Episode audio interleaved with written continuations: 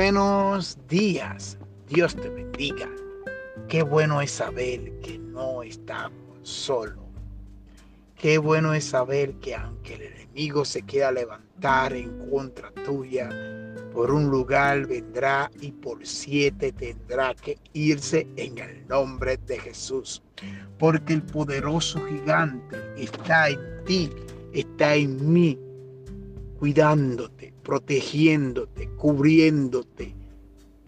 Y tú eres un especial tesoro.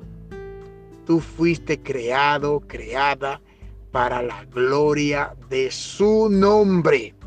Fuimos creados para bendecirle, exaltarle, glorificarle a Él en todo tiempo y afuera de tiempo. Bendito sea su nombre en esta mañana. Y el consejo por la palabra del día de hoy lo vamos a estar leyendo en Colosenses capítulo 3, versículo 2. El apóstol Pablo, hablando a esta iglesia de Colosa, a los colosenses, y dice, poned, poned la mirada en las cosas de arriba, no en la de la tierra. Y cuando habla de, de poner, es estar firme. Cuando habla de poner, es estar atento, es, estar pendiente aún de los tiempos.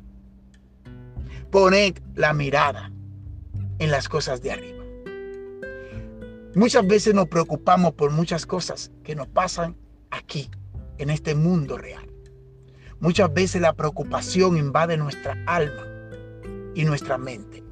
Y el enemigo muchas veces con su dardo de veneno quiere engañar, quiere robarte el gozo, quiere robarte la fe, quiere robarte lo que ya Dios ha plantado en ese corazón que le pertenece a Él.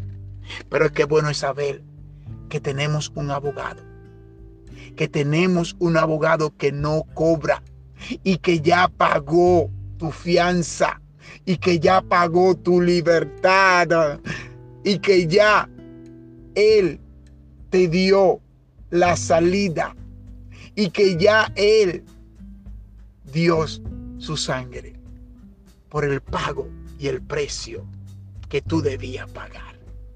Él murió por ti y por mí en la cruz del Calvario. ¿Cómo no puedo yo fijarme primeramente en, en las cosas eternas, en las cosas que perduran, en las cosas que me engrandecen, en las cosas que me empoderan, en las cosas que me acercan a Él. ¿Cómo no yo poder fijarme y estar atento fijamente mis ojos y mi corazón en las cosas que realmente debo atesorar, en las cosas que realmente debo administrar, en las cosas que realmente debo de dar, en las cosas realmente que debo multiplicar y dar fruto? ¿Cómo no podré yo poner mi mirada en aquel que lo ha dado todo por mí? Y que es el Rey de Reyes y Señor de Señores. Y que es mi Dios y mi Señor. Cada día más debo de estar pendiente en mi corazón y en mi mente en dar por gracia lo que ya por gracia he recibido. He recibido bastante, demasiado diría, para yo no poder fijarme primeramente en la justicia de Dios y lo demás vendrá por añadidura. Pero muchas veces lo hacemos al revés. Muchas veces queremos las cosas terrenales y nos olvidamos de la oración.